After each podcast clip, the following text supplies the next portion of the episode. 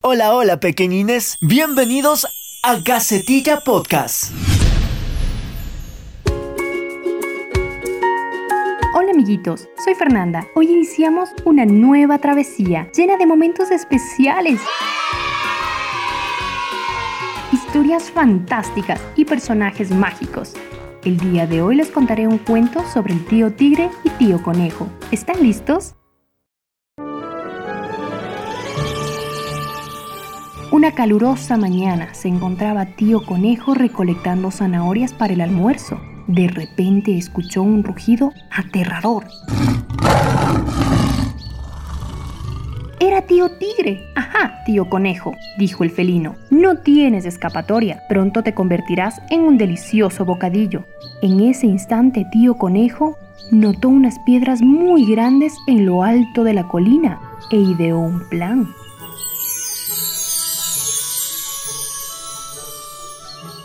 Puede que yo sea un delicioso bocadillo, pero estoy muy flaquito, dijo tío conejo. Mira hacia la cima de la colina, ahí tengo mis vacas y te puedo traer una. ¿Por qué conformarte con un pequeño bocadillo cuando puedes darte un gran banquete? Como tío tigre se encontraba de cara al sol, no podía ver con claridad y aceptó la propuesta. Entonces le permitió a tío conejo ir colina arriba, mientras él esperaba abajo. Al llegar a la cima de la colina, tío conejo gritó, Abre los brazos, tío tigre, estoy arreando la vaca más gordita. Entonces, tío conejo se acercó a la piedra más grande y le empujó con todas sus fuerzas. La piedra rodó rápidamente. Tío tigre estaba tan emocionado que no vio la enorme piedra que lo aplastó, dejándolo adolorido por meses. Tío Conejo huyó saltando de alegría. Cuento tradicional de Venezuela, versión Paola Arman. Soy Zulay. Ahora voy a narrarles un cuento fabuloso y muy divertido. ¿Han escuchado el cuento La piel del cocodrilo? Cuenta la leyenda africana que antes de que el hombre habitara la tierra, el cocodrilo tenía una piel suave, lisa y dorada que resplandecía con los rayos del sol y a la luz de la luna. El cocodrilo se pasaba todo el día sumergido en las aguas fangosas, protegiendo su piel del sol, y solo salía de noche. Los otros animales del pantano comenzaron a notar la belleza de la piel de cocodrilo y llegaban en manada para admirarlo.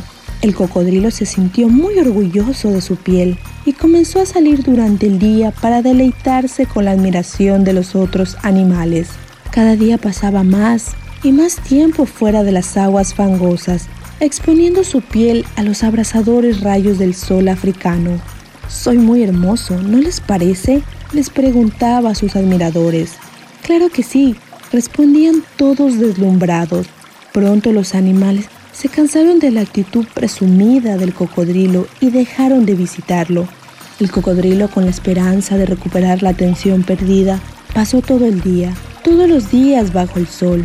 Su piel se tornó gris, abultada y escamosa. El cocodrilo nunca se recuperó de la vergüenza. Incluso hoy desaparece de la vista ante la presencia de otros, dejando solo sus ojos y sus fosas nasales sobre la superficie del agua. Leyenda de Namibia, África, versión escrita por Paola Armán. Y cuéntanos, ¿qué tal te pareció esta historia? No olvides que pronto volveremos con más cuentos extraordinarios para alimentar tu imaginación. Queridos amiguitos, hemos llegado a la parte final de este primer episodio.